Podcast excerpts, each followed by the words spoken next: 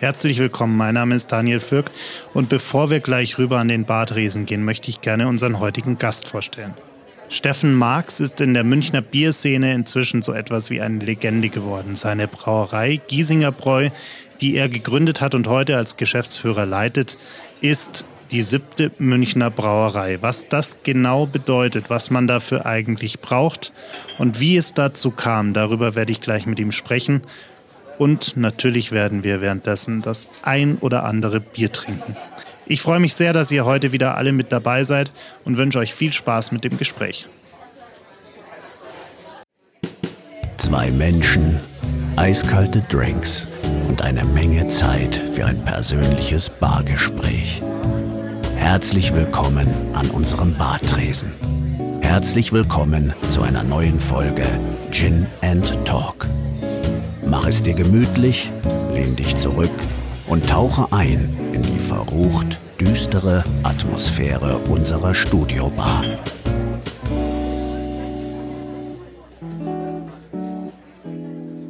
Ja, Steffen, freut mich, dass es klappt, dass du heute bei uns bist. Du bist ja gerade ein, ein viel beschäftigter Mann, äh, also eigentlich immer. Ich glaube, äh, du bist quasi nonstop viel beschäftigt. Aber momentan habt ihr ja gerade jetzt in die ersten Wochen nach eurer äh, Eröffnung eurer eigenen neuen zweiten Brauerei mit eigenem Brunnen. Ganz wichtiges Detail, da werden wir nachher noch ein bisschen drüber sprechen. Hm, wie, wie läuft es denn bei euch? Wie, wie sind die ersten Wochen angelaufen? Habt ihr euch schon eingelebt im neuen Zuhause, im zusätzlichen Zuhause sozusagen? Ja, meine lieben Zuhörer und Zuhörerinnen, äh, wir sind jetzt acht Wochen in der neuen Brau Braustätte. Und äh, die Technik lässt uns da ein bisschen hängen. Äh, da fällt mal das eine aus, dann das andere. Aber wir sind guter Dinge und wir hoffen, wenn jedes äh, Teil nur einmal ausfällt, dann kriegen wir es in den Griff. Ähm, momentan ist es so, dass wir natürlich alles durchprobieren, aber wir sind ähm, leider nicht so lieferfähig, wie wir das gerade wollen. Aber wir schreiben jetzt Anfang Juli 2020 und das wird sich äh, rapide bessern. Da sind wir ganz gute Dinge. Ansonsten sind alle angekommen, das Team ist glücklich, ein bisschen erschöpft. Und ja, wir sind äh, unter Strom. Wir müssen zwei Braustätten handeln. Wir müssen gucken, dass wir die Gastro wieder aufmachen die nächsten Tage. Und das sind so Themen, die uns gerade ein bisschen äh, bewegen. Der Handel trinkt wie verrückt. Die Leute sind sehr durstig daheim. Und ähm, das ist für uns ein Segen. Und den versuchen wir jetzt zu bewältigen. Wir werden hier gerade von einer Fliege attackiert. Aber was für eine. Die wilde Bewegungen rund um diesen Bartresen macht. Interessant. Ja, zwei Braustätten, du hast es gerade schon gesagt. Wie, wie teilt ihr denn das künftig auf? Ähm, macht ihr bestimmte Sorten jetzt noch in Giesing quasi und, und die anderen dort? Oder wie ist So wird es ungefähr sein. Also für diejenigen, ähm, äh, also wir haben in Giesing 30 Hektar Sudhaus, das heißt, wir können 3000 Liter produzieren pro acht Stunden. In der neuen Brauerei ist es das Dreifache. Also wir wachsen ja nicht in, in das Uferlose, sondern wir ver, verdreifachen unsere Kapazität ähm, das ist dem Umstand geschuldet, dass unsere Biere und Sorten sehr gut ankommen und äh, ähm, wir trinken natürlich auch sehr viel selbst unser Bierchen, da brauchen wir ein bisschen äh, Nachschub. Ähm, wir werden Red Ale, Lemon Drop, äh, solche Geschichten werden wir auf der Anlage in Kiesing weiterhin machen, aber die große Hauptsorte, das ist ähm, Hellfiltrat, Pilz und äh, Weißbier nehmen wir mit auf die neue Anlage und können dort viel effektiver und äh, viel äh, qualitativ hochwertiger Biere brauen. Ist natürlich auch dem Brunnenumstand geschuldet, dass wir jetzt extrem weiches Wasser zur Verfügung haben. Aber da können wir gerne nachher nochmal ins Detail gehen. Ja, Lemon Drop ist ja tatsächlich so ein bisschen mein Favorite von euch. Ich war irgendwann mal bei diesem Stehausschank von euch am Viktualienmarkt. Hab gemeint, ob sie denn nicht irgendwie auch ein großes hätten. Dann haben sie gemeint, nee, groß machen wir nicht, weil sonst sind die Leute alle sofort betroffen. Lemon Drop im Maßkrug, ja. Drei Drittelflaschen. Das wäre. haben wir, glaube ich, einmal auf dem Ausschank verkauft für 13,28. Also kleiner Insider, der Preis, aber ähm, Maß, also eine haben wir mal verkauft, ein Liter Lemon Drop. Also du wärst ein Kandidat dafür. Ja, ich wäre da absolut ein Kandidat dafür. Ja, wer es nicht kennt, ist ein stark gehofftes Bierchen, hat aber 7,5 äh, Prozent Alkohol. Der Lemon Drop Triple ist es, um genau zu sein. Ähm, Lemon Drop klingt verführerisch, sommerlich leicht. Äh, Lemon Drop ist aber die Hopfensorte und sorgt für etwas zitronige äh, Zitrusaromen und ähm, die Triple ist halt die Brauart mit dreifachem Bock und äh, das haut schon rein. Ja, mir hat mal jemand eine Anekdote erzählt von irgendwelchen äh, äh Festival-Events, auf denen irgendwann das Radler leer war und die Leute hinterm Tresen nicht so genau wussten, was dieses Lemon Drop ist. Und dann haben sie gemeint, naja, Radler haben wir keins mehr, aber das hätten wir noch. Das ist ja auch. Tatsächlich. Also ja, die ja. Geschichte erzähle ich immer. Also warst du tatsächlich dabei. ja, das ist auch äh, für äh, jemand, der sich mal schnell erfrischen möchte, quasi am Bierchen und wir kein Radler am Start haben, dann ist Lemon Drop immer die nächste Wahl. Ist halt aber in der Range genau am anderen Ende wie, wie halt das Radler. Aber es kommt gut an. Ähm, es ist ähm, ein sehr, sehr tolles Bier geworden. Die, die eigene Gastro hast du gerade schon angesprochen. Ähm, natürlich auch gerade äh, wahrscheinlich sch schwer getroffen von, von Corona. Wie, wie seid ihr generell mit dieser Situation momentan umgegangen? Hat es euch äh, beeinträchtigt? Hat es euch, äh, also in der Gastro natürlich, aber auch sonst? Also wie alle anderen Wirte wahrscheinlich auch. Äh, die armen äh, Stüber, äh, Kneipenbesitzer, die jetzt noch nicht aufmachen können, ich leide mit ihnen. Ähm, alle anderen, die große Außenflächen haben, können es ein bisschen abfedern. Ähm, bei uns ist, äh, wir sind nicht in der Laufgegend, äh, wir haben da 50 Plätze draußen. 200 drinnen. Damit ist es für uns ähm, nicht gut äh, zu öffnen, auch nicht irgendwie mit 20, 30 Prozent Auslastung. Das funktioniert einfach nicht. Wir mussten natürlich alle Leute in 100 Prozent Kurzarbeit schicken. Wir sind aber im stetigen Austausch und gucken, sofern die Möglichkeit besteht, irgendwie irgendwas äh, umzusetzen und äh, die Leute mit unserem Bier zu begeistern. Dann machen wir sofort wieder auf. Momentan, ähm, ja, momentan ist es halt nicht so. Also an alle, von meinem Team, die jetzt zu Hause sitzen sich langweilen. Ähm, es geht bald wieder weiter. Stehausschrank hat schon offen und da können wir unter mit der kleinen Sparflamme kriegen wir das einigermaßen gelöst äh, vor Ort. Alles andere, was Bräustüber betrifft, ist äh, gerade, wie gesagt, wo überall anstrengend. Ja. Lass, lass uns vielleicht mal noch mal ganz zum Anfang gehen. Ähm 2005 oder 1977? Ja, gerne auch 77. Lass uns gerne mal bei 77 anfangen. 77 war ein äh, schöner Tag im September. Da habe ich das Licht der Welt erblickt. Im schönen Thüringen. Bin dann aber nach einem Jahr später umgezogen nach MacPom, also kurz äh, nach Anklam, kurz vor der Insel Usedom. Und bin dort groß geworden, habe Abi gemacht, bin zur Bundeswehr. Offizierslaufbahn, Vermessungsstudium hier in Neubiberg und dann bin ich 2000, äh, 9, äh, 2000 bin ich hier gelandet und 2005 bin ich ausgeschieden und habe dann gesagt, okay, ich muss mich umorientieren. Ich möchte in meinem Leben etwas machen, was mir Spaß macht. Und jetzt sind wir bei 2005. Und dann kam dir die Idee, äh, Bier ist ja ein Ja, ich war Thema. ja, ich habe ja bis 18 keinen Alkohol getrunken, keine Schnapspraline, keinen Schluck Sekt, kein gar nichts. Und dann bin ich zur Bundeswehr und dann, äh, dann war es vorbei. vorbei. ja. Dann war es tatsächlich vorbei. Und dann habe ich gesagt, okay, ich war früher äh, starker äh, Becks- und Jever-Trinker und dann habe ich gesagt, okay, dann muss es auch noch ein bisschen was anderes geben. Habe einen Braumeister kennengelernt, äh, der uns da ein bisschen äh, mir die Augen geöffnet hat, was noch damals 2005, 6 war ja die Szenerie äh, der Biervielfalt noch nicht so stark ausgeprägt wie heute. Und äh, da haben wir unseren Teil zu beigetragen und dann habe ich gesagt, okay, machen wir es halt. Nach der Bundeswehr hast du noch ein bisschen Kohle bekommen, so 60 Prozent von dem Netto für nichts tun, äh, drei Jahre nach dem Ausscheiden. Und habe gesagt, okay, dieses Startkapital nehmen wir, um uns dann ein bisschen über Wasser zu halten. Aber wenn die 36 Monate um sind, dann muss der Laden halt laufen. Ansonsten gibt es halt keinen Plan B. Und ähm, das war nicht immer ganz einfach. Und in der Garage waren wir immer defizitär und haben immer irgendwie Geld gesucht, Anteile verkauft und ähm, Mai, jetzt haben wir uns äh, wirklich äh, hart äh, verdient dass wir jetzt hier eingeladen worden sind zum an diese wunderschöne versteckte Bar, äh, gar nicht mal so weit weg von euch eigentlich. Ja, zum es ist sehr schön. ist es wirklich. Habe ich, hab ich selbst Aber wird gebaut. Es öffentlich betrieben nicht. Das ist nee, nur für. Es ist nur für unser für die Studio Optik hier. Für, das ist doch toll. Und ich, ich dachte mir, als wir hier eingezogen sind, haben wir ja noch eine Ecke frei. Ähm, und keiner hat mir lange widersprochen. Und dann habe ich irgendwie meine nicht vorhandenen handwerklichen Fähigkeiten zusammengepackt äh, und eine Bar gebaut. Aber sie steht noch. Und, und, sie steht noch, ja. Und sie ist auch äh, ziemlich massiv, weil ich habe da, glaube ich, äh, Metallwinkel reingebaut, da könnte man auch einen LKW ranhängen. Von dem her, also da kann man auch mal dagegen fallen. ich glaube, für die, die es nicht sehen, also hinter ähm, der Moderation sind bestimmt 40 oder 50, eher 60 eher ein paar mehr. Bester erlesene Alkoholikers. Das stimmt, das stimmt. auch immer beliebtes Thema hier in diesem Podcast. ähm, ja, aber jetzt hast du es ja so schön gesagt, irgendwie, dann haben wir mal angefangen. Äh, in München gibt es ja recht viel Bier, aber du hast auch schon gesagt, die Vielfalt war halt damals auch einfach nicht so, nicht so groß, weil natürlich die ganzen großen Brauereien, die ja jeder kennt, schon eher mainstreamig unterwegs sind und die Unterschiede da eher überschaubar sind. Oder wie siehst du das?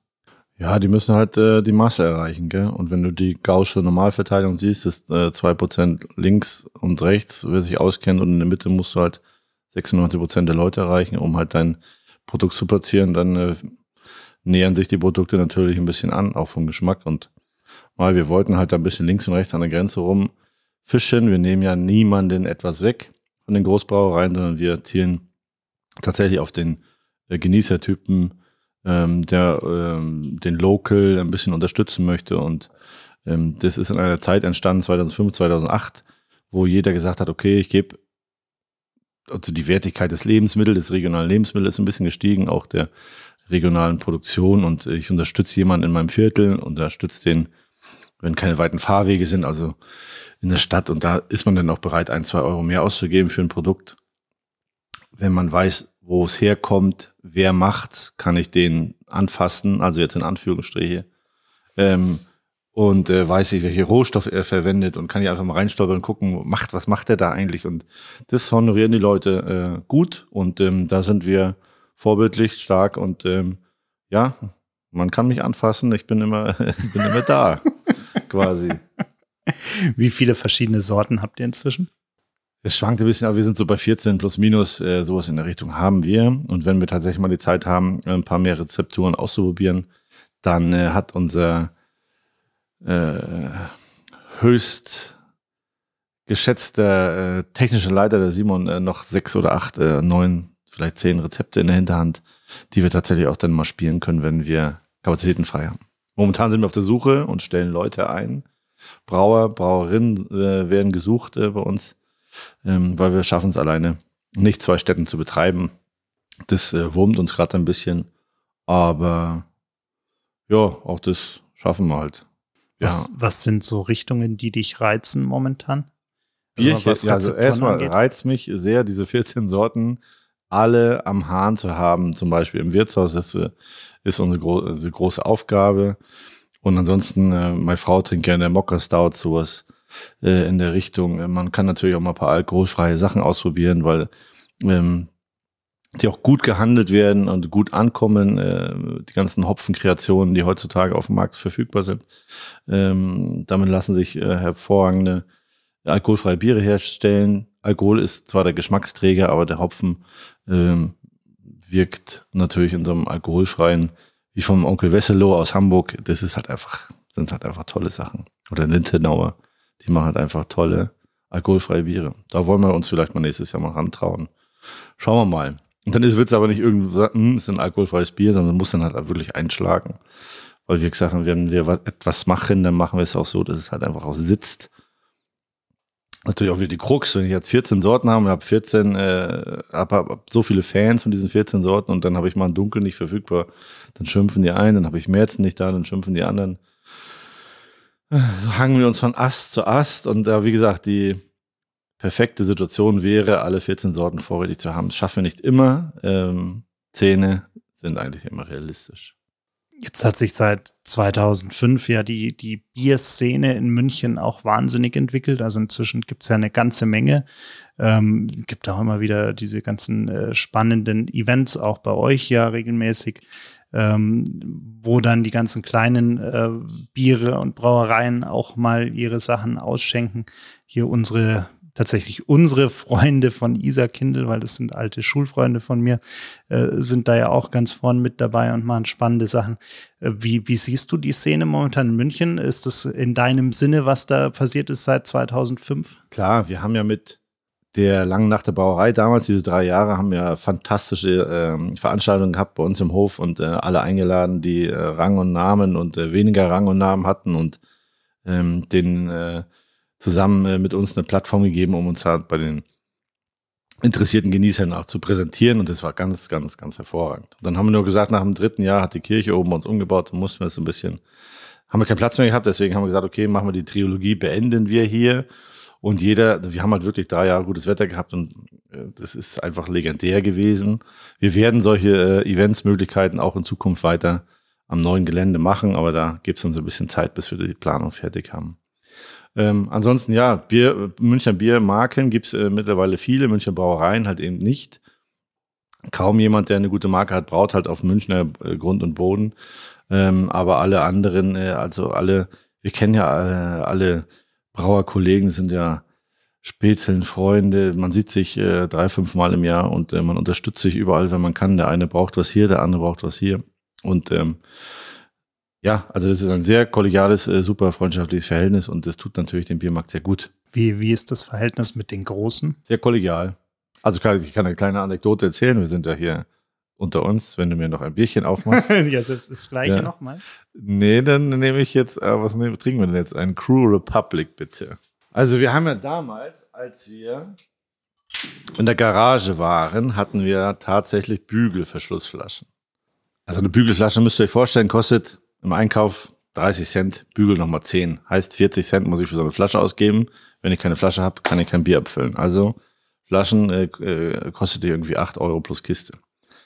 Ähm, haben wir damals tatsächlich, ähm, weil es gab äh, Löwenbräu, Hacker, die ganzen Bügelverschlussflaschen 2006, 2007 hatten neutrales Brauerzeichen oben auf ihren Bügel drauf und dann war das nicht so dramatisch und dann hat tatsächlich der Hacker sein eigenes Logo drauf gemacht. Und dann haben wir alles ausprobiert, um dieses Logo darunter zu bekommen, aber es hat halt einfach nicht funktioniert. Und dann mussten wir, weil im Handel äh, kriegst du das Leergut, kriegst du für 15 Cent, also da hast du dann einfach mal äh, nur ein Drittel Kosten, ähm, haben wir dort kleine Aufkleber drauf gemacht, Giesinger Boy Aufkleber. Und dann irgendwann hat es dann der Hacker spitz bekommen und hat uns eingeladen mit seinem Hauptjustiziar der hatte eine fette Akte von uns äh, über uns oder mit uns dabei und bat uns tatsächlich in einer äh, Vier-Augen-Gespräch, Sechs-Augen-Gespräch, äh, das sofort zu unterlassen, weil er das nicht toll findet. Und gab es einen Handschlag und haben wir gesagt, machen wir nie wieder. Und dann sind wir halt ohne äh, was, sind wir einfach, haben wir gesagt, hier zählt noch das Wort und die, äh, der Handschlag und haben, sind dann rausgegangen, haben es nie wieder gemacht.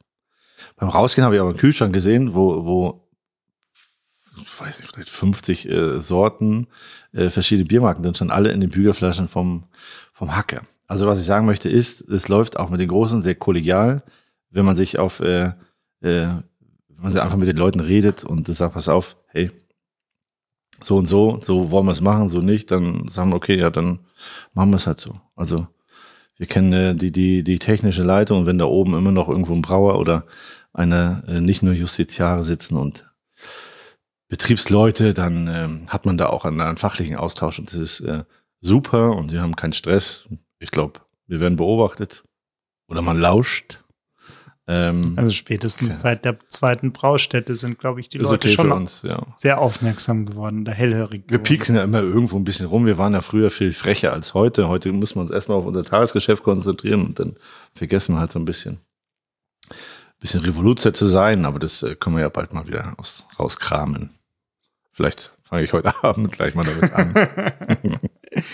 es gibt ja auch immer wieder diese Diskussion rund um, äh, wann habt ihr denn jetzt mal ein Wiesenzelt und, und diese ganzen äh, äh Gerüchte und äh, Was hat meine Agentur Gerüchte, gesagt, dass wir solche Fragen nicht beantworten heute? nicht, okay. Ich schreib's dir mal auf.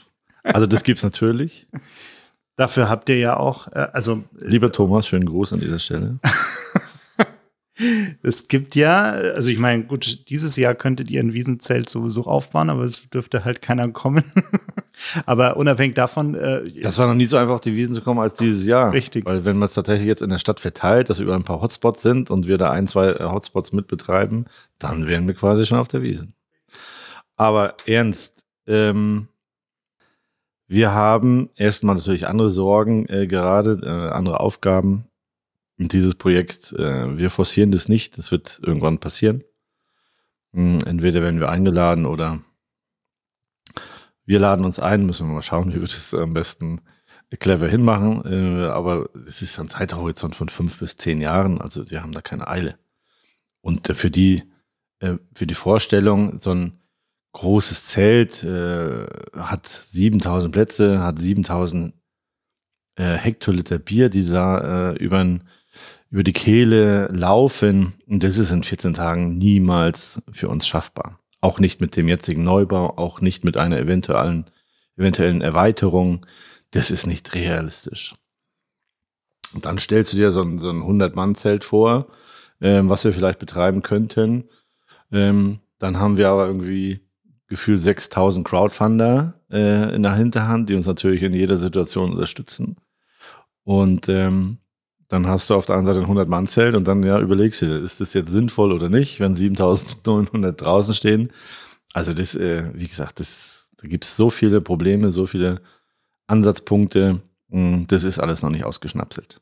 Aber immerhin habt ihr jetzt die Voraussetzungen dafür, was die, die formalen Voraussetzungen quasi Korrekt. angeht. Aber äh, man weiß ja oder man weiß nicht, dass äh, Stadtgründungsfeste zum Beispiel dürfen halt nur bei den Großbrauereien in der Stadt einkaufen.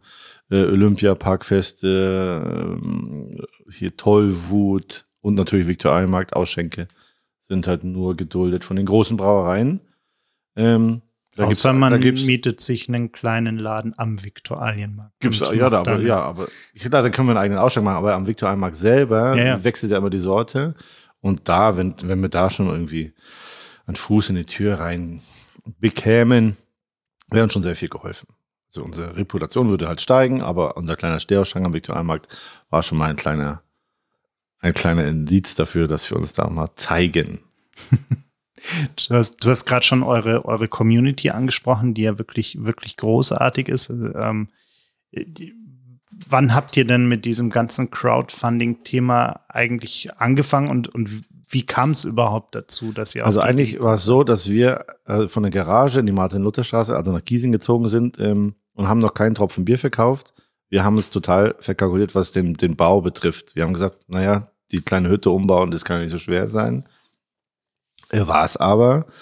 Und da hatten wir Baukostenerhöhungen von, ich glaube, von 700.000 Euro, die halt nicht auf dem Schirm hatten. Dann rennst du halt zur Bank und die Bank sagt, naja, wenn sie es so anders herkriegen, dann wäre es schön. Also hast du es halt einfach nicht. So, dann kannst du natürlich sagen, okay, zahlen wir halt in zwei Jahren, aber ähm, das ist natürlich auch ein Punkt, wo die Baufirmen gesagt haben, naja, geht's noch. Okay, was, wo kriegen wir jetzt Kohle her? Ähm, haben wir damals, haben wir acht Prozent Zinsen äh, aufgerufen und gesagt, neu, wenn ihr uns alle unterstützt, dann äh, es von uns 8%, könnt ihr verfuttern oder, oder versaufen bei uns. Und das kam eigentlich sehr gut an und dann haben wir tatsächlich, ähm, ich habe damals gedacht, man muss diese Agentur, die einmal da begleitet, für diese Crowdfunding-Plattform etc., das war damals alles noch in den Kinderschuhen, äh, die wollen immer so 10, 15 Prozent Marge abhaben von dem, was du einsammelst. Das kriegen wir schon alleine auch hin. Machen wir so eine Excel-Tabelle, rufen wir einen Anwalt an, zahlen dem Tausender und der kann uns ein bisschen einen Text hinschreiben und dann ist es schon alles sicher. Und dann haben wir tatsächlich 700, 800 Leute eingesammelt äh, und haben die im Durchschnitt uns äh, 800 bis 900 Euro gegeben. Und das fand ich schon äh, sehr verblüffend, weil das war unsere allererste Aktion. Und ähm, damit konnten wir unseren äh, Baukostenfehlbetrag fast decken. Und den Rest haben wir ein bisschen geschoben und halt abgestottert. Äh, da haben die uns äh, zum ersten Mal die, die Crowd halt den Arsch gerettet, weil sonst wären wir da oben, hätten uns schon aufgestellt, bevor wir noch nicht den, den ersten Schluck äh, Bier getrunken hätten. So, gute Überleitung. Guter Punkt, Prost. ja. Prost. das war schon fantastisch. Und dann kommen die Leute hin, dann haben wir so ein Bierzeichen, sehr wertig, mit äh, äh, Hologramm drin, also ein bisschen so von den Bierzeichen, also von den Zeichen von der Wiesen, ein bisschen äh, übernommen, die Sicherheitsmerkmale. Und das war, äh, war toll. Die Leute freuen, die wollen keine digitale Karte haben, wo man sich drauflädt. Etc. Die wollen halt einfach was haptisches, wertiges in der Hand haben. Das haben wir gut gemacht, haben wir gut geschafft. Ist teuer, aber im Endeffekt zählt halt einfach die Community, sind halt einfach alles Markenbotschafter, die die Marke raus, äh, die hochheben in der Stadt, die rausgehen in den Laden, eine Kiste Bier kaufen und das einfach toll finden. Und wir sind bodenständig und einfach, wie gesagt, für die Leute da und ähm, wir scheißen uns da nix, sagt man ja in Bayern, und äh, das kommt gut an bei den Leuten. Wir verstellen uns auch nicht, wir sind halt einfach so, wie wir sind.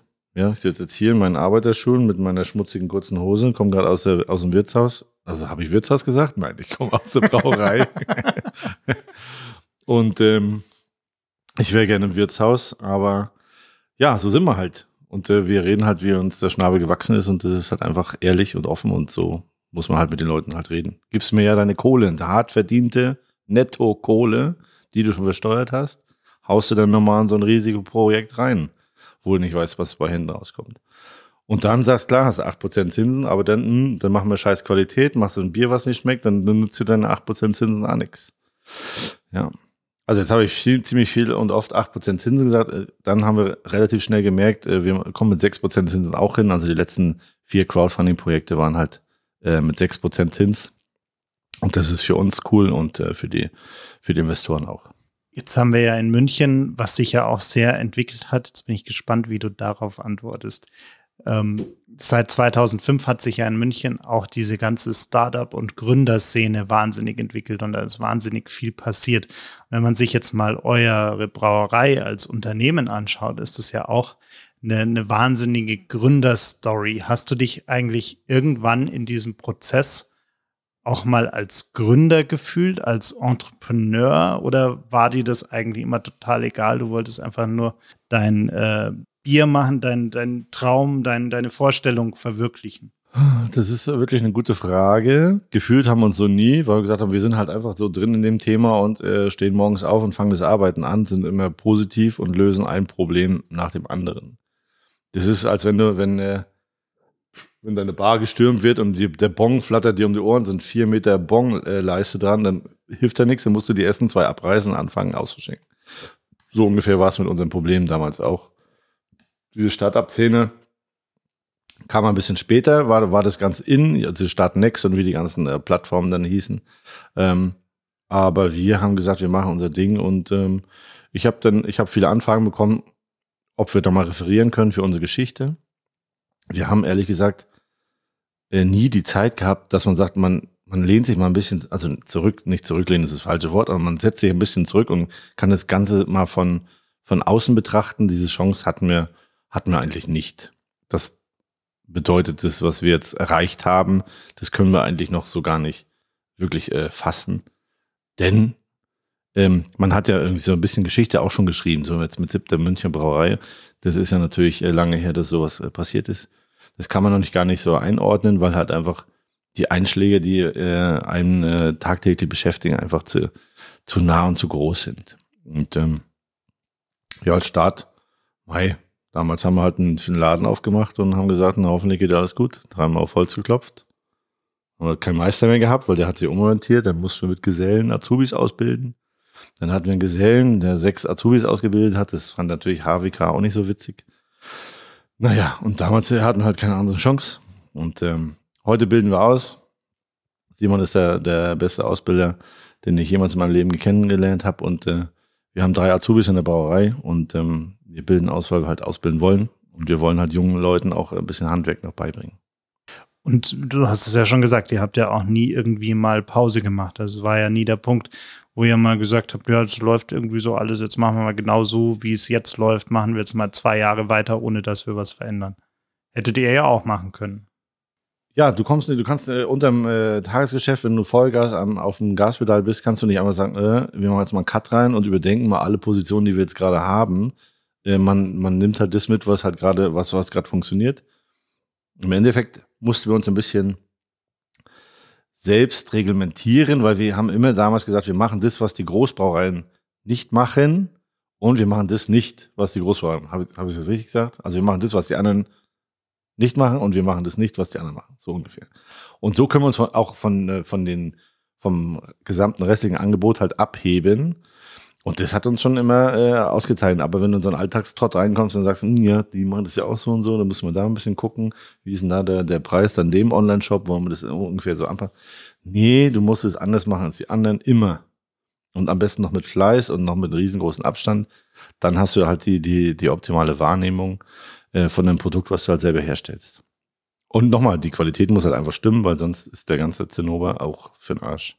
Was ja gar nicht so einfach ist, weil wenn man jetzt sagt, man möchte so ein Bier machen äh, und man hat eben auch eine Community, die, die sich ja auch an die, diese verschiedenen Sorten gewöhnt und wie die alle schmecken, die wollen ja nicht, dass das Bier heute mal so und morgen mal völlig anders schmeckt, sondern es muss ja schon eine gewisse Kontinuität da sein.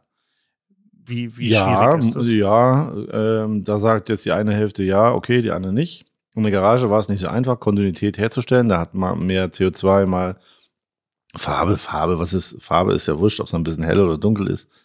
Aber ähm, die Geschmäcker waren damals äh, nicht so stabil, wie sie heute sind. Also je mehr du in die Technik investierst, desto stabiler wird dein Produkt, desto qualitativ hochwertiger wird es. Damals in der Garage war es natürlich auch sehr charmant, äh, zu sagen, hm, was kriege ich denn heute für eine, für eine Charge? Ja, ähm, fanden die Leute auch ganz äh, ähm, spannend. Und äh, dann war es halt natürlich mal, mal super gut, dann war mal ein bisschen weniger, mal ein bisschen mehr CO2 drin. Ähm, das war einfach nicht zu handeln auf dieser kleinen Anlage. Und ähm, jetzt haben wir halt so viel Fachwissen aufgebaut, so viel Technik im Hintergrund, dass wir sagen, okay, wir können unser Handwerk ähm, unterstützen mit der Technik. Wir können aber tatsächlich jetzt momentan die besten Biere machen, die wir jemals gemacht haben. Und eure neue Anlage, eure neue Braustätte kann sich ja auch wirklich sehen lassen. Ich glaube, du hast äh, irgendwie vor zwei, drei Wochen einen Post gemacht auf Facebook, wo du äh, so ein iStock oder Shutterstock oder wie auch immer irgendeine Stockfoto-Plattform die irgendwie schon euer Foto drin hatte äh, von der Brauerei innen, die, äh, wo irgendwie das Bild schon verwendet wurde für irgendein Beispiel für, keine Ahnung, deutsche Industrie oder sowas ähnliches. Ich weiß nicht mehr, Hab was ich, genau. Ah, das war eine finnische, finnische eine, Presse. War genau, das. so war es. Ja, also genau. wenn die finnische Presse schon ein, ein Foto von unserer Öffn Veröffentlichung oder von unserer Eröffnung veröffentlicht, dann fand ich das sehr gut. Ja, wenn der im, auf dem, wir haben ja damals, also kleine Anekdote, unser Sternhagel kennt ja vielleicht der eine oder andere. Unser, unser Bierchen, was mit Fleiß äh, falsch rum etikettiert ist. 8,5 äh, Prozent Alkohol. Hieß früher Delirium. Ähm, Delirium äh, gibt ja in, in, Belgien auch. In Brüssel gibt es eine kleine äh, Brauerei und die haben ja äh, ihr äh, Bier auch Delirium genannt. Und wir haben dann ein kleines, super cooles Etikett gemacht ähm, wo mit Kinderschrift äh, drauf stand Delirium, ja, um halt einfach so ein bisschen Alkoholkonsum mit so Zitterschrift irgendwie ähm, zu visualisieren. Ja, also so ein Strich mit Bauch war halt so ein D, dann ein Strich mit drei Striche quer war so ein E und dann, das war total super. Und dann musste, hat das Kind gesagt, okay, Mali hat noch so eine Kirche und das war ein super geniales Etikett. Da haben wir 200 Flaschen abgefüllt. 200 Flaschen. Und komischerweise waren wir dann, wir haben gerade in der Fachpresse drin und dann ähm, haben wir für internationale Verwirrung am Braumarkt gesorgt mit diesem Delirium mit 200 Flaschen. Dann haben wir tatsächlich auch damals eine Abmahnung bekommen mussten halt das Bier umbenennen. Und weil sonst hätten wir pro Verstoß 200 Euro Strafe bezahlt und es ist halt einfach pro Flasche. Und das ist halt dann einfach in diesen Dimensionen nicht mehr, ähm, ja, normalerweise kann man sagen, okay, machen wir schon mal, weil halt einfach, man kann da, da noch mal ein bisschen Revolution zeigen, aber für diese Strafen in der Größenordnung haben wir gesagt, nee, benennen wir es um. Und jetzt haben wir gesagt, okay, mit dem Sternhaus sind wir sehr zufrieden. Delirium hatte damals auch 9,5 in der 0,75 Flasche. Also war auch nicht wirklich äh, sehr, da, da war man nicht lange sehr, nicht lange sehr gesellig am Tisch, sagen wir es mal so. Und jetzt hier in der 0,33 Flasche mit dem Sternhagel ist alles cool. Etikette auf dem Kopf äh, heißt äh, laut Lebensmittelkennzeichnungsverordnung man muss das Etikett eindeutig lesen können. Und wenn du trinkst, kannst du es lesen oder wenn du aufs Kopf fällst, kannst du es auch lesen. Also alles gut. Ähm, ist so ein Highlight, was wir äh, als unsere 14. Sorte haben, kann man uns nicht mehr nehmen. Ja. Dann, kann dann rufe ich mal den Etikettierer an. Wir hatten damals ja Lohnabfüllung äh, draußen am Land. Und dann rufe ich den, hat er das Etikett so richtig, also, was heißt jetzt richtig? Also richtig hingedruckt und sagt, ruf ihn an, das ist falsch rum. und er so ist ins Lager gelaufen und sagt, nee, ist doch richtig rum. Ich sage, nein, ist falsch rum. Weil wir damals, warum auch immer, ist dieses entstanden, dass wir das Sternhagel-Etikett immer auf dem Kopf etikettieren. Und das ist okay. Die Leute, wenn das im Regal steht, zwischen 35 anderen Craft-Bieren, dann stichst du halt raus und fällst halt auf. Und das war uns halt wichtig. Gerade hast du gesagt, äh, mit der, mit der siebten äh, Münchner Brauerei habt ihr auch schon so ein bisschen Geschichte geschrieben. Für diejenigen, die sich nicht so ganz damit auskennen, magst du vielleicht noch mal kurz erklären, was das eigentlich bedeutet, siebte Münchner Brauerei? Also was man überhaupt haben muss, um eine echte Münchner Brauerei zu sein? Ja, du brauchst halt einfach äh, auf Münchner Grund und Boden äh, eine Braustätte. Und da produzierst du Bier. Dazu brauchst du einen Tiefbrunnen Jetzt sagt ihr, ja, Brunnen habe ich auch mal im Garten, aber das ist halt so ein Grundwasserbrunnen, der vielleicht 18, 20 Meter tief ist maximal, aber ein Tiefbrunnen ist halt in den Regionen, wo wir uns jetzt rumtreiben, 151 Meter tief. Dort fördern wir Wasser. Ähm, Dieses Wasser ist sehr weich. Dieses Wasser ist vor schätzungsweise 8000 Jahren vom Himmel gefallen, hat 8000 Jahre Zeit gehabt zu versickern und dieses Wasser dürfen wir fördern. Es ist in der Stadt München ist es nur der Behörde und Brauereien erlaubt, äh, Wasser zu fördern in diesen Regionen, sonst kommt da kein anderer ran, weil es halt einfach die Notreserve äh, der Bevölkerung ist, wenn es hier oben eine etwas größere Havarie geben sollte. Dann könnte man sich dort unten versorgen. Ähm, sind halt die, äh, äh ja, das war's eigentlich. Das, jetzt sind wir Münchner Brauerei, weil wir auf Münchner Boden produzieren, äh, abfüllen und äh, mit Münchner Wasser, mit Münchner Tiefenwasser ähm, Biere herstellen. Wie schwierig ist es, dass man diese Genehmigung dann als Brauerei auch bekommt? Also unabhängig davon, dass man erstmal ja, es halt ein Stück seit, Land finden muss, wo man. Es gab seit Ewigkeiten keiner mehr, der gesagt hat, okay, bohren wir mal einen Brunnen für eine Mio. Ja, also kostet halt schon äh, ein bisschen der Kohle. Und das Risiko, auf Wasser zu stoßen, ist halt nicht 100 Prozent, sondern, äh, also die, die Erfolgschancen sind nicht 100, sondern eher so bei 98. Und wenn du sagst, okay, ich setze halt mein ganze Mio auf 98 Prozent Chance, kannst halt auch zwei Prozent auf die Schnauze fallen. Und dann haben wir gesagt, die Genehmigungsverfahren war lang, aber im Endeffekt hat, äh, können wir sagen, die Behörden haben gut mitgearbeitet und ähm, das fand ich auch sehr gut. Und ähm, ich glaube, keiner hat damit gerechnet, dass wir die Genehmigung bekommen, aber jetzt haben wir es. Hat ein bisschen gedauert, aber mal. Und dann habt ihr gebaut. Sagen. Ja, das ist ganz, ganz cool. Und dann habt ihr gebaut. Ähm, du hast ja eingangs schon mal gesagt, dass ihr da jetzt auch nochmal eine ganze Menge Bier mehr produzieren können. Denn das Dreifache ja, das, mehr. Da kursieren auch immer irgendwelche Zahlen irgendwo umeinander, aber es ist tatsächlich äh, das Dreifache. Also wir produzieren jetzt äh, in Giesing haben wir 10.000 Hektar produziert und wir können jetzt auf 30.000 äh, anwachsen. Hm. Ja, wenn ich, es trinkt jeder 100 Hektar, 100 Liter Bier pro Jahr. Jeder, ob Kleinkind bis zur Oma im Schnitt. Also ich trinke ein bisschen mehr. Die Julia hier trinkt vielleicht ein bisschen weniger, aber im Schnitt ist es ein Hektoliter. Und wenn du überlegst, du hast vier, vier Millionen Leute in München, also plus Speckgürtel, so 70 äh, Kilometer, trinkt dort jeder äh, ein Hektoliter, also vier Millionen Hektoliter. Bedeutet, egal welche Marke, egal welche Sorte, das ist total wurscht, aber vier Millionen Hektoliter Bier werden in und um München herum getrunken. Davon produzieren wir jetzt 40.000 und vertreiben es nur in München und Umland. Damit haben wir ein Prozent Marktanteil. Einen einzigen Mikro, mickrigen Prozent Marktanteil. Und das ist halt einfach nicht viel. Also wenn ich 100 gestandene äh, Biertrinker in die Reihe stelle, trinkt einer davon äh, herzlich gerne Giesinger Bräu. Das finde ich sehr schön. Vielen Dank an dieser Stelle an äh, jeden Hundertsten äh, dieser Stadt und Umgebung. Wir können diesen Anteil auf 1,5 Prozent ausbauen, aber dann ist halt einfach Schluss. Und dass man mal dieses Gefühl bekommt, wie viel Bier tatsächlich in der Stadt unterwegs ist, was getrunken wird. Äh, und da ist Giesinger Bräu tatsächlich noch ein kleiner verschwindend geringer Anteil. Aber wachsend.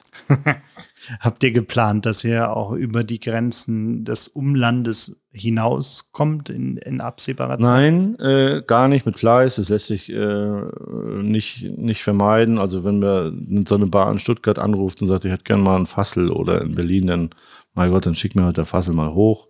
Ähm, was haben wir denn noch? Ansonsten ist unser Speckgürtel Regensburg, Passau, Garmisch, Augsburg, diese Ecke. Ja, und das ist unser Haupt, Hauptgebiet. Ähm, wir haben gesagt, wir wollen nachhaltig agieren, deswegen wir brauchen auch kurze, kurze Wege in der Logistik und ähm, das alles, wir haben, wie gesagt, so viele tolle Leute, äh, Biergenießer in der Stadt, so viel Potenzial, da muss man nicht nach äh, Hamburg äh, Bier verkaufen. Das macht einfach keinen Sinn. Ja, und dann stehen hier die Leute da und sagen, jetzt hat sie wieder kein Bier im Laden. Oder aber in Hamburg war ich zum Urlaub und da kann ich sagen, das ist ein Käse. Gibt's nicht. Wird es nicht geben. Juli 2020, habe ich das gesagt. Und du hast kein Bier mehr im Glas. Ja, genau. Jetzt haben wir gerade schon über das weiche Wasser gesprochen. Ähm, jetzt braucht man ja noch ein paar mehr Zutaten fürs Bier. Äh, und du hast gerade gesagt, äh, euch, ist, euch ist die Nachhaltigkeit auch wichtig dabei. Wo bekommt ihr denn zum Beispiel euren Hopfen her? Und wie schwierig ist es dann auch, die, die Qualität zu bekommen, die ihr haben möchtet? Alles regional. Also den, den Lemon Drop, den holen wir aus USA. Ähm, das macht aber vielleicht 1,5 Prozent unser Hopfenanteil aus. Den Rest holen wir tatsächlich äh, aus, äh, alles aus Bayern. Und ähm, das ist für uns eigentlich ganz klar. Äh, da wird auch nicht äh, diskutiert, ob du jetzt einen australischen, südafrikanischen, was weiß ich, japanischen, russischen Hopfen brauchst. Ähm, brauchen wir nicht. Wir brauen mit traditionellen Sorten. Äh, wir brauchen traditionelle äh, Rohstoffe und das betrifft das Malz natürlich auch. Malz holen wir halt aus Bamberg und aus Inkhofen und fertig. Gibt es keine Diskussion. Also wie gesagt, der Lemon Drop, das, das ist das einzige äh, bisschen freaky äh, Hopfen, was wir haben. Und ansonsten mh, hm, sind wir da eher sehr seriös konservativ aufgestellt. Zum Aber Wohl. schmeckt er. Zum Wohl. Mein Bier läuft schon wieder fast über. 5,3 Märzen. Ein Schmankerl von Isarkindl. Ja, auch lecker. Monique, wolltest du nach Monique fragen? Unsere Hauptneue Sorte. Ja, da können wir auch drüber reden. ja, lass uns da gerne, gerne. Lass Weil da fällt mir nämlich noch eine genau. Geschichte einmal, was ich gerade sagen, äh, wegen dem Hopfen. Bei Monique ist es ja so, ähm, also andersrum. Es gibt die, die Hopfenveredler, die Hopfenbauer, die produzieren mal irgendwie so drei Pflanzen hinter ihrem Häuschen und gucken mal, wie die wachsen und bonitieren dann und riechen dann mal an den äh, Hopfen und schauen, ob das äh, eine Marktreife, ähm, ob die zur Marktreife schaffen können oder nicht. Und dann haben die so nach zwei, drei Jahren immer so, immer so ein paar Pflanzen dahin gebastelt. Und dann ist es halt so fußballgroßes Feld, wo über so äh, Exoten stehen.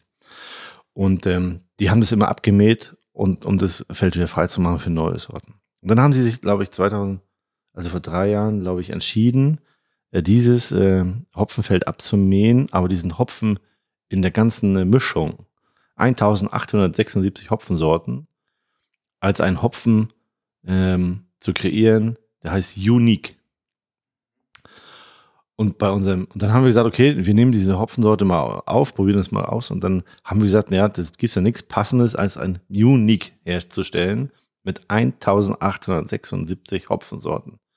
Und für die Nicht-Erfahrenen müsst ihr wissen, normalerweise haben wir zwei bis vier Hopfensorten in so einem, ähm, in einer äh, Bier, äh, Kaltschale hätte ich fast gesagt, drin.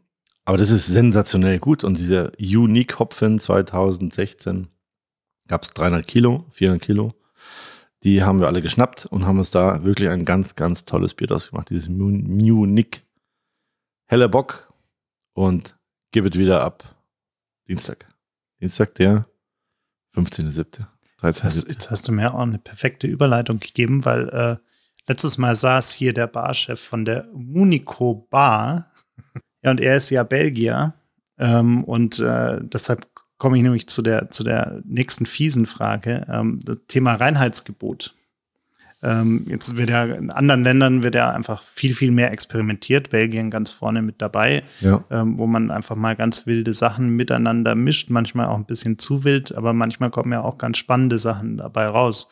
Wie, wie stehst du denn? Gut, als Münchner Brauer darfst du ja eigentlich gar nichts anderes sagen, aber wie stehst du grundsätzlich zum, zum Reinheitsgebot oder würdest du dir da vielleicht hier und da auch ein bisschen mehr Freiraum und Experimentiermöglichkeiten wünschen? Äh, nö, passt.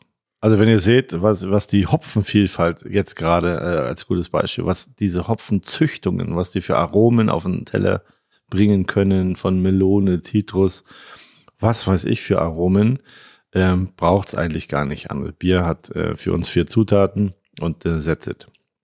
Ähm, die Kollegen, die rundherum äh, München, Bayernweit, deutschlandweit national Bier brauen, ähm, probiert es euch aus. Ich finde es cool. Ich äh, finde auch verschiedene Sorten fernab vom Reinheitsgebot schmackhaft, trinkbar.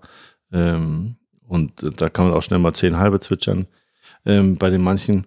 Aber wir haben uns äh, aus Tradition für das Reinheitsgebot ähm, Stand 2020 verschrieben und äh, das werden wir auch in der nächsten Zeit einhalten, weil es halt einfach äh, 500 Jahre altes ähm, Lebensmittelgesetz ist und das ist einfach schön, dass es das gibt. Es gibt keinen Schabernack. Jetzt schütteln die anderen wieder den Kopf und sagen, nee, lass uns doch mal ein paar Himmel und ein paar Erdbeeren reinmachen. Macht's, ich trink's, ich kauf's. Ihr könnt die Pulle für fünf Mäuse verkaufen. Ich äh, kaufe euch die ab. Ähm, ich finde es auch sehr wert, äh, wertig und ähm, macht, macht es. Ich finde es äh, gut. Ähm, bei uns passt es nicht in die Strategie. Ich habe mit, mit Chris vom, vom Anders Hotel und witzigerweise hier unsere Freunde von Isa Kindle haben an der Bar vor kurzem äh, Biercocktail-Videos aufgenommen. Äh, und und äh, kann man kann man sich alles äh, auf, auf Facebook, glaube ich, anschauen. Ähm, und ich habe zu Chris auch gesagt, in München irgendwie traut sich keiner, was irgendwie mal mit Bier zu machen, außer es in Glas zu kippen und zu trinken äh, oder aus der Flasche zu trinken. Aber das, das nicht Ganze, erlaubt. Ja. gut, aber ich könnte ja an der Bar trotzdem einen Cocktail anbieten. Achso, du meinst jetzt ein bisschen was zu mixen, nicht nach dem Reinheitsgebot. Ja, okay, gut. Klar, ähm, stimmt. Warum? Hm. Ich weiß, wir haben, haben wir mal was ausprobiert? Ich müsste überlegen, eigentlich auch nicht so richtig. Nee, das ist halt so gelernt. Und da braucht es halt einfach erstmal einen anderen Schwung. Das wäre doch mal was fürs, fürs Bräustüber. Ja, ich denke drüber nach. Also wir haben echt so, also irgendwie so, so, so ein Spritz oder sowas kann man schon mit Weißbier auch machen. Ja, dann muss man, also probierst halt mal zwei, äh, drei Sachen aus, die dazu passen und dann ist es eigentlich kein Akt. Vor allem ist es ja viel einfacher. Du kannst ja dann, dann, dann Spritz da reinlegen ins Glas, kannst ein bisschen äh, Weißbier, was auch immer drauf äh, schenken und dann steht der Laden. Ja? Was, was sind denn deine Wünsche und Pläne für die, für die nächsten Monate und Jahre? Also gut, wahrscheinlich erstmal die Gastro endlich Monate und Jahre. Dürfen. Okay, pass auf, was haben wir jetzt? Sommer. also wir müssen ja immer, das muss man auch lernen, sechs Monate im Voraus denken. Und das, was jetzt ist, kannst du eh nicht mehr ändern. Wir müssen jetzt gucken, dass wir uns aufstellen für immer sechs Monate im Voraus denken wir auf äh, Tagesgeschäft. Ähm, ja, wir müssen äh, der Lage her werden, dass jeder, der unser Bier möchte, auch eins bekommt. Das wäre jetzt unser Auftrag für die nächsten ähm, 24 Monate. Wir würden gerne, äh, wir werden die Produktvielfalt erhöhen, sofern uns die Gelegenheit da, dazu ist. Und äh, ich denke, ähm, wenn ich nur hell und weiß ja und äh, ein bisschen mehr zu machen würde, wäre ich sehr viel effektiver, könnte sehr viel mehr Bier produzieren. Es wäre alles viel gemütlicher, in Anführungsstrichen, ähm, von unserem Arbeitsalltag, vom, vom, von, von, von der Buchhaltung über technische Leitung bis zu mir, bis, äh, bis zu jedem, bis zum Staplerfahrer. Aber wollen wir nicht. Ja, die Leute wollen verschiedene Biersorten haben, die wollen ihre Mixkisten zusammenstellen bei uns im Hofverkauf an der Rampe. Und ähm, die wollen halt einfach Sachen ausprobieren. Und deswegen brauchen wir Sortenvielfalt. Und ich bin totaler Unterstützer von einer großen Sortenvielfalt. Wo es halt einfach äh, logistisch einfach so anstrengend ist manchmal. Äh, ja, okay, Flaschenvielfalt braucht keine. Also wir brauchen eine, eine coole 03er Flasche wie unsere und nicht äh, 35 andere, muss ich mal sagen an der Stelle. Äh, aber ja, Sortenvielfalt finde ich gut. In den nächsten zwei Jahren sollten wir auch unsere Sorten, also unser Portfolio etwas äh, erweitern können. Ich hoffe sehr, dass wir es schaffen. Und äh, länger in zehn Jahren, Mai. Ich werde nicht nochmal neu bauen, also an alle Crowd-Investoren, die jetzt zuhören. Ähm, es wird nochmal eine kleine Crowdfunding-Aktion geben. Wahrscheinlich fürs Wiesenzelt, aber das kann ich nicht so laut sagen. ähm, äh, kleiner Spaß. Ja. Aber wir werden nicht nochmal neu bauen, weil wir machen jetzt Handwerk, wir haben äh, keinen automatischen Keller, wir haben äh, Azubis, die rumlaufen, Schläuche anstecken, die Bierrezepte schreiben. Das finde ich gut, das müssen wir beibehalten. Eine Stufe ne, äh, noch oben drauf sind wir aus diesem ganzen charmanten, bodenständigen, authentischen Gezeter sind wir raus, das können wir nicht mehr vermitteln. Da müssen wir ein bisschen aufpassen, das würde ich nicht mehr, würde ich, ich nicht mehr machen. Eine Frage würde ich dir gerne noch stellen, die nochmal in die Richtung Entrepreneurship geht. Was für eine Art Chef bist du eigentlich? Ich meine, oh wie viele Mitarbeiter habt ihr inzwischen? Also eine Brauerei 20, Wirtshaus, wenn alles wieder aktiv ist, Nummer 35, also sind wir so bei 50 bis 70. So ist eine Richtung.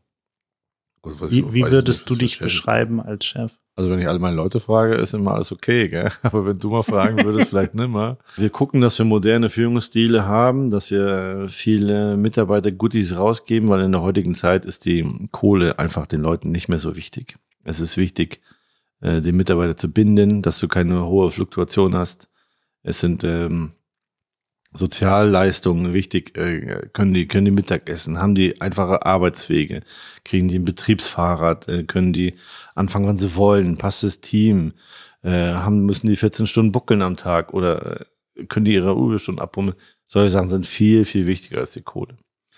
Und ähm, da sind wir gerade dabei, also machen wir schon relativ lang, das ähm, modern zu machen. Klingt jetzt sehr vielfältig, aber mh, mm, ich denke, das passt, würde ich sagen. Okay, das klingt doch gut.